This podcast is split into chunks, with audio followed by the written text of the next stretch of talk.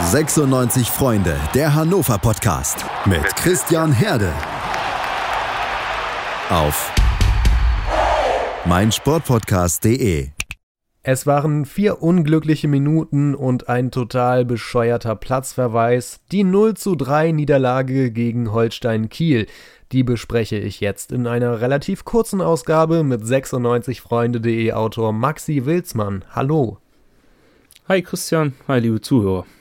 Ja, das ist ja im Prinzip die Frage. Waren das nur vier unglückliche Minuten und der Rest war soweit okay? Oder liegt da Schlimmeres hinter? Was meinst du?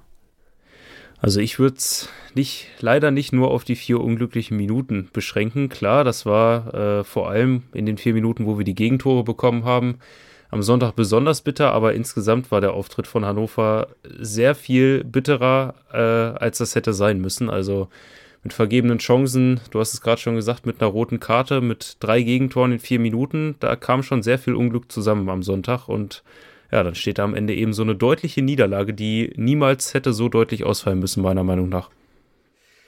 Kutschak hatte sich für eine Dreierkette entschieden und ein Fünfer Mittelfeld und das war ähm, quasi eine Neuerung. Ich meine zumindest von Beginn an hatten wir so bislang noch nicht gespielt. Äh, wir können uns gerne gleich noch darüber unterhalten, was wir von Philipp Ochs auf der rechts oder rechten Position im Mittelfeld oder wenn man will äh, als Wingback äh, halten will. Aber rein grundsätzlich, ähm, eigentlich hatte man zumindest das Gefühl, dass mehr funktioniert hat vom System her, dass da irgendwie äh, das Zusammenspiel ein bisschen besser klappte, zumindest noch in der ersten Halbzeit, oder? Ja, ähm, das fand ich auch durchaus. Also ich fand, wir sind äh, ein bisschen spielstärker aufgetreten, haben irgendwie ja gefühlt deutlicher ausgenutzt, dass wir mit elf Leuten auf dem Platz stehen und haben das irgendwie besser aufgeteilt. Also ich fand die Idee gar nicht schlecht und es war, ich fand, es hat auch in der ersten Halbzeit eigentlich ganz gut geklappt, zumindest äh, was das Spielerische angeht. Zum ersten Mal in der Startelf war Innenverteidiger Baris Bastas. Ähm, wie hat er sich für dich geschlagen? Ja, ich fand's, äh, fand's in Ordnung. In der ersten Halbzeit vor allem. Also in der ersten Halbzeit habe ich jetzt auch gar nicht in Erinnerung, dass wir da irgendwie äh, öfters in Bedrängnis gekommen sind. Klar, wenn wir gleich über die zweite Halbzeit reden, dann muss man, denke ich, auch über die ganze Abwehrreihe reden, die da irgendwie nicht mehr ganz auf der Höhe war. Aber gut, da gab es dann natürlich auch Wechsel. Aber insgesamt würde ich sagen, dafür, dass es sein Startelf-Debüt jetzt ja war, nach äh, ja dann doch schon fast drei Monaten, die, Saison läuft, äh, fand ich, hat er es eigentlich ganz ordentlich gemacht. Und dann der eben angesprochene Philipp Ochs, der als Linksfuß als rechter offensiver Verteidiger ran durfte. Findest du, er hat es besser gemacht, als es Seymour Roya oder Kingsley Schindler hinbekommen hätten?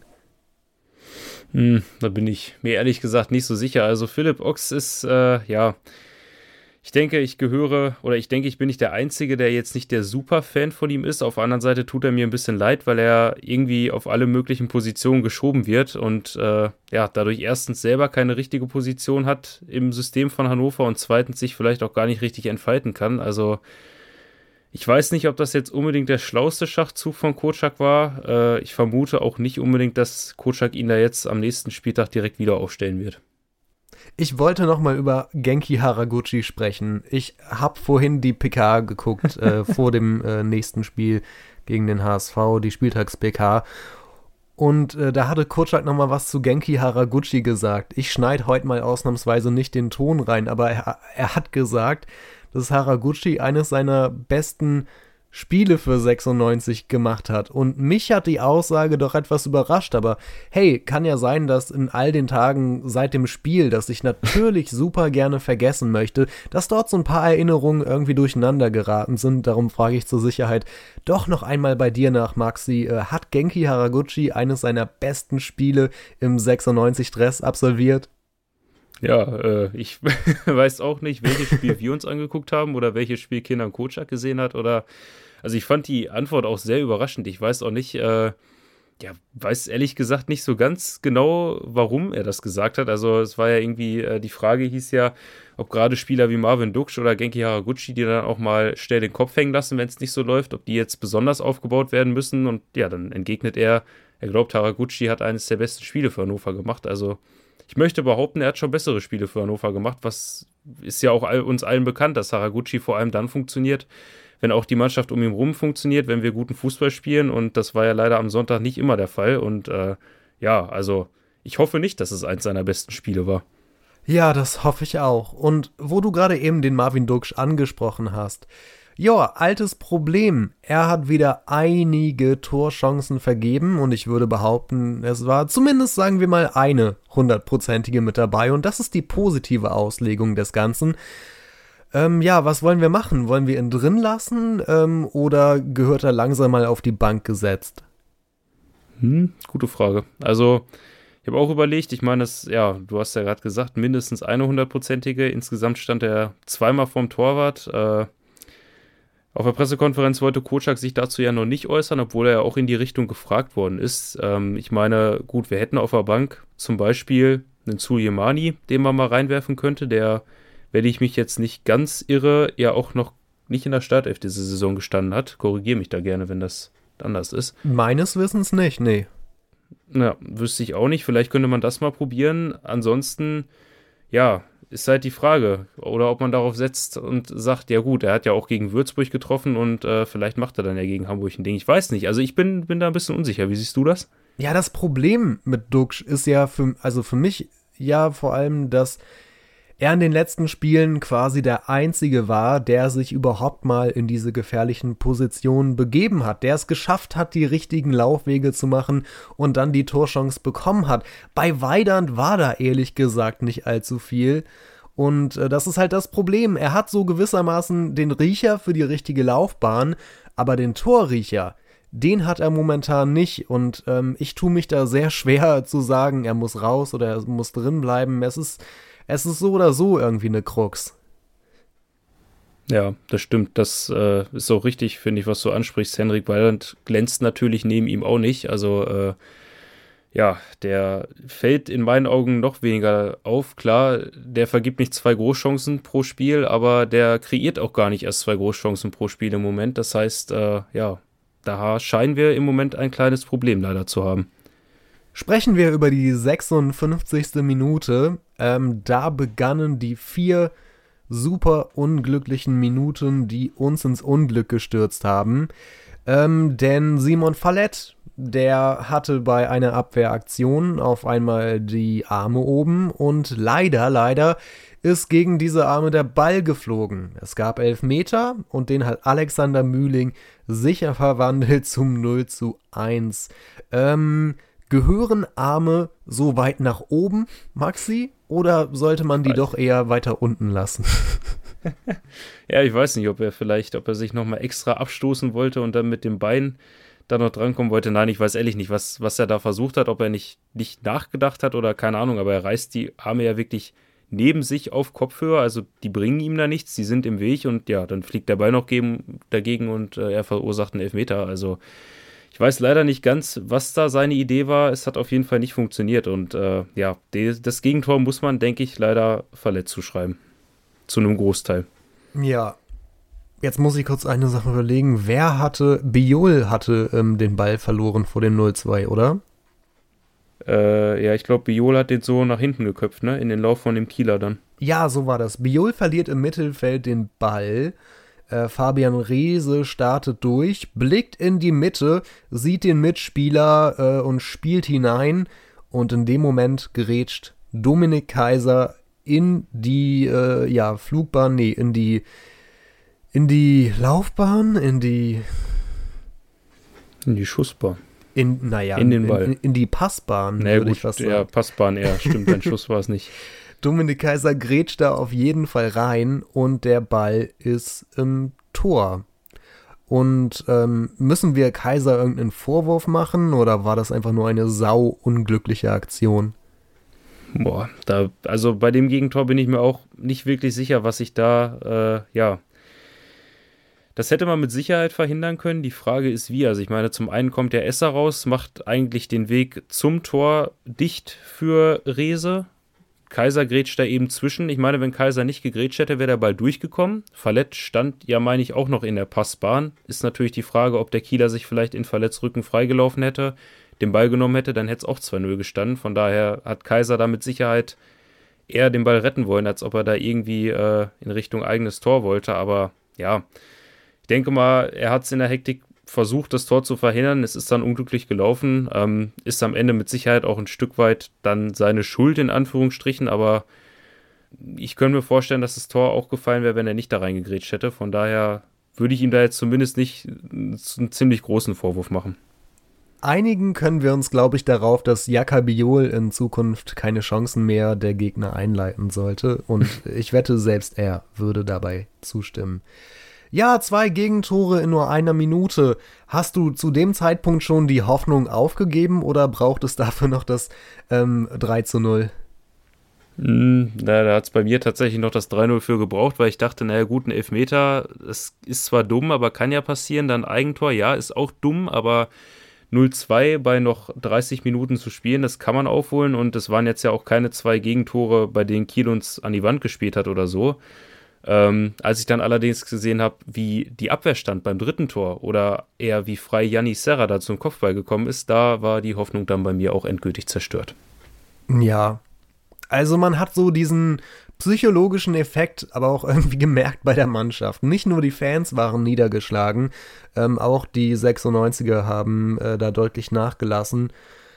Und es war wieder mal so der berühmt-berüchtigte Zusammenbruch, den wir ja so häufig erleben und dass man nach Gegentoren nicht mehr gut zurückkommt. Ähm, ja, ist insgesamt schon eine sehr, sehr bittere Geschichte und ich hätte mir vielleicht noch ein bisschen mehr Kampf tatsächlich gewünscht. Ja, das, das stimmt. Also das mit dem Einbruch, klar, es ging alles sehr schnell, ähm, aber danach ist ja auch nicht mehr wirklich was gekommen und äh, ja, das ist, denke ich, auch so ein bisschen unser Problem, dass wir nicht, dass, dass, man kann bei Hannover, finde ich, im Moment nicht sagen, okay, die kriegen mal ein Gegentor, egal, die stecken das weg. Das ist leider überhaupt nicht der Fall im Moment. Also ich, äh, vielleicht, ja doch, ich war vermutlich gegen Braunschweig, war ja, glaube ich, auch das letzte Spiel, wo wir gewonnen haben äh, war ja auch das letzte Mal, wo wir nach einem Rückstand zurückgekommen sind. Und seitdem sind ja nun auch schon einige Spiele vergangen, wo wir es dann nicht geschafft haben, dass die Mannschaft sich zusammenrafft oder zusammenreißt und dann äh, eben doch nochmal das Spiel dreht. Und dann abschließend zum Spiel können wir vielleicht noch kurz über die gelb-rote Karte von Simon Fallett sprechen. Äh, deine Theorie, was hat er dem Schiri gesagt? Ja, äh, das, das ist eine gute Frage. Also, er muss ja eigentlich, also ich kann es mir ehrlich gesagt nicht vorstellen, dass er da in der Situation wirklich, äh, ja, irgendwie persönlich gegen den Schiedsrichter wird, aber ich meine, wenn man da so schnell gelb-rot sieht und er sah jetzt für mich jetzt nicht aus, als ob er sich da hysterisch aufregen würde. Also ich glaube nicht, dass er einfach nur gelb-rot gekriegt hat, weil er sich danach nicht beruhigt hat. Ich glaube schon, dass da irgendwie auch Worte gefallen sind, weil ja, weiß ich nicht. Also ist auf jeden Fall dämlich. Ich glaube, darauf können wir uns einigen. Ja, aber ich fand es halt irgendwie auch komisch vom Schiedsrichter, äh, muss ich zugeben. Denn entweder ist es irgendeine richtig harte Beleidigung und dann muss er halt glatt rot sehen aber andererseits so, ich meine, er hat ein paar Worte Richtung Schiri geworfen äh, und ist dann abgezischt, also groß reklam reklamiert oder gemeckert oder so, hat er ja eigentlich auch nicht. Und ich denke mir, wenn in dieser kurzen Zeit, wo er mit, mit dem Schiri gesprochen hat, ähm, irgendwas so Schlimmes gesagt hat, so, dann muss es doch rot geben. Und das wirkt insgesamt komisch für mich, muss ich sagen. Hm. Na gut, das, das, das stimmt natürlich. Theoretisch, ich meine, wenn er da irgendwie tatsächlich den Schiedsrichter beleidigt haben sollte oder so, das stimmt, dann müsste es ja eigentlich glattrot geben. Und also da bin ich absolut deiner Meinung, dass es für eine zweite gelbe Karte hat er sich nicht genug, also er hat sich ja nicht irgendwie groß aufgeregt, äh, nicht mehr als ein anderer Fußballspieler das tut, wenn er gelb bekommt. Und äh, der stimmt. Schiri hat auch so komisch gezögert eine Sekunde lang und überlegt, ob er den, ob er den jetzt vom Platz schmeißt oder nicht. Hm. Ich hm. weiß es nicht. Ich Vielleicht auch hat nicht. Fallett auch einfach nur Pech gehabt, dass der Schiri seine, seine Landsprache verstanden hat und äh, gesagt hat, nee, mein Freund, ich kann Französisch, ich schicke dich jetzt doch runter. Wer weiß, was Fallett von sich gegeben hat. In dem Fall werde ich zukünftig ähm, gegen Französischunterricht an deutschen Schulen eintreten. Schatz, ich bin neu verliebt. Was? Drüben. Das ist er. Aber das ist ein Auto. Ja, eben. Mit ihm habe ich alles richtig gemacht. Wunschauto einfach kaufen, verkaufen oder leasen. Bei Autoscout24. Alles richtig gemacht. Vernimmt sich, was man will. Dann wilde Gerüchte entstanden. Fast nichts davon stimmt. Tatort. Sport. Wenn Sporthelden zu Tätern oder Opfern werden, ermittelt Malte Asmus auf meinsportpodcast.de. Folge dem True Crime Podcast, denn manchmal ist Sport tatsächlich Mord. Nicht nur für Sportfans. Na gut, Maxi, reden wir abschließend nochmal über den Hamburger SV, unser kommender Gegner am Sonnabend um 13 Uhr. Der HSV war ja zuletzt auch nicht gerade super in Form, ne? Nee, das stimmt. Die haben ja am letzten Spieltag, äh, ja, das eigentlich noch ärgerlicher gemacht als wir. Also ich meine, bei Hannover wusste man spätestens nach dem 3-0 gut, das wird wohl nichts mehr. Bei Hamburg, äh, wer das Gegentor gesehen hat, was man da mal wieder in der Nachspielzeit gegen Heidenheim kassiert hat und dann auch noch so selber produziert. Also bei Hamburg läuft es im Moment auch nicht. Das wäre theoretisch natürlich ein gutes Spiel, um mal wieder zu punkten, aber wer weiß. Ja, vor Heidenheim ähm, 1 zu 3 gegen Bochum verloren, davor äh, auch nur ein Unentschieden gegen Holstein Kiel. Ich persönlich denke mir ja, dass in dieser Begegnung zwischen zwei wirklich unglücklich agierenden Mannschaften äh, am Ende ein effektiver Stürmer den Unterschied machen kann. Und ich denke mir da fast, dass der HSV besser aufgestellt sein könnte aktuell als wir. Ja, die haben natürlich mit Simon Terodde da jemanden, der äh, eigentlich dafür gemacht ist, in der zweiten Liga zu knipsen und das ja auch bei Hamburg schon unter Beweis gestellt hat an den ersten Spieltagen. Und äh, ja, das stimmt natürlich. Da können wir nicht mithalten im direkten Vergleich. Da müssen wir irgendwie dann anders den Unterschied machen. Das stimmt. Äh, dein Tipp für das Spiel oder, oder hast du ein Gefühl, in welche Richtung es geht? Also, es ist, es ist natürlich schwierig. Ich glaube nicht, dass sich jetzt eine Mannschaft, also wir haben gerade schon festgestellt, beide Mannschaften sind nicht in der besten Form dieser Saison und auch nicht in ihrer besten Form. Und ich glaube, beide werden auch erstmal Probleme haben. Ähm, deswegen glaube ich nicht, dass eine Mannschaft da jetzt irgendwie groß ausspielt und die andere an die Wand spielt. Ich könnte mir halt vorstellen, dass am Ende vielleicht eine Situation den Unterschied macht oder dass es sogar tatsächlich für keine Mannschaft irgendwie was Großes rausspringt. Es wird ein Unentschieden und ja, damit können beide Mannschaften nicht, nicht viel anfangen. Das könnte ich mir auch noch vorstellen. So, und dann äh, for the record für die Geschichtsbücher ähm, möchte ich abschließend noch darauf hinweisen, dass in dieser Woche Martin Kind ähm, erstmals gesagt hat, dass er den Aufstieg quasi abschenkt und ähm, schon über den Abstieg gesprochen hat, einen möglichen, und meint, wenn wir aus dieser Dynamik nicht mehr rauskommen, dann steigen wir ab und hey, selten stimme ich mit Martin Kind überein, aber ähm, das ist einerseits deftig, aber andererseits auch wahr, oder?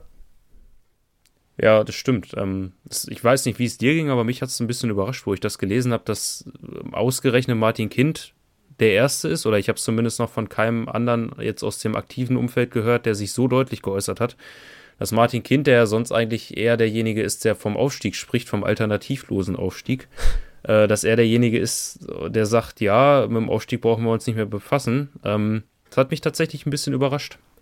Er ist aber auch derjenige, der die ganze Scheiße schon mal miterlebt hat äh, und, und wie sich so eine Dynamik entwickeln kann.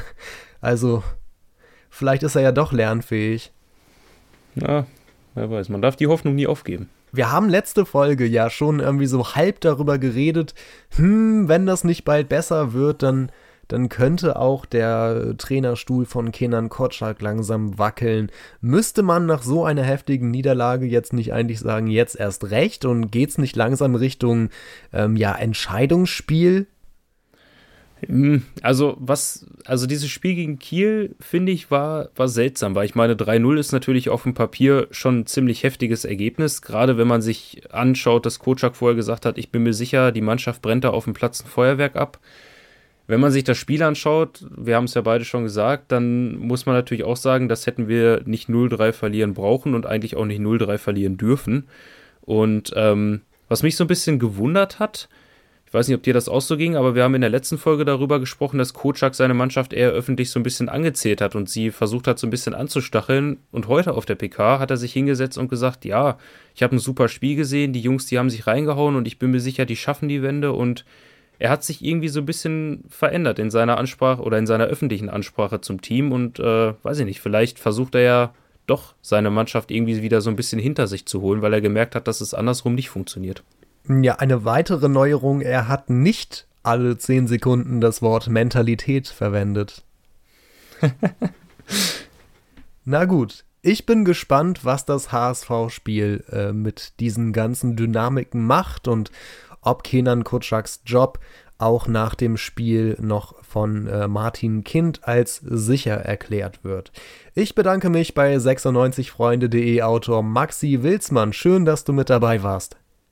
Ja, vielen Dank für die Einladung, vielen Dank fürs Zuhören und ich, ich hoffe wirklich, dass wir da Samstag überrascht werden und dass wir vielleicht mal wieder einen Grund zur Freude haben. Oh ja, das hoffe ich auch. Liebe Hörerinnen, liebe Hörer, bis zur nächsten Folge nach dem HSV-Spiel. Schatz, ich bin neu verliebt. Was? Da drüben. Das ist er. Aber das ist ein Auto. Ja, eben. Mit ihm habe ich alles richtig gemacht. Wunschauto einfach kaufen, verkaufen oder leasen. Bei Autoscout24. Alles richtig gemacht. 96 Freunde, der Hannover Podcast mit Christian Herde. Auf meinsportpodcast.de. Schatz, ich bin neu verliebt. Was?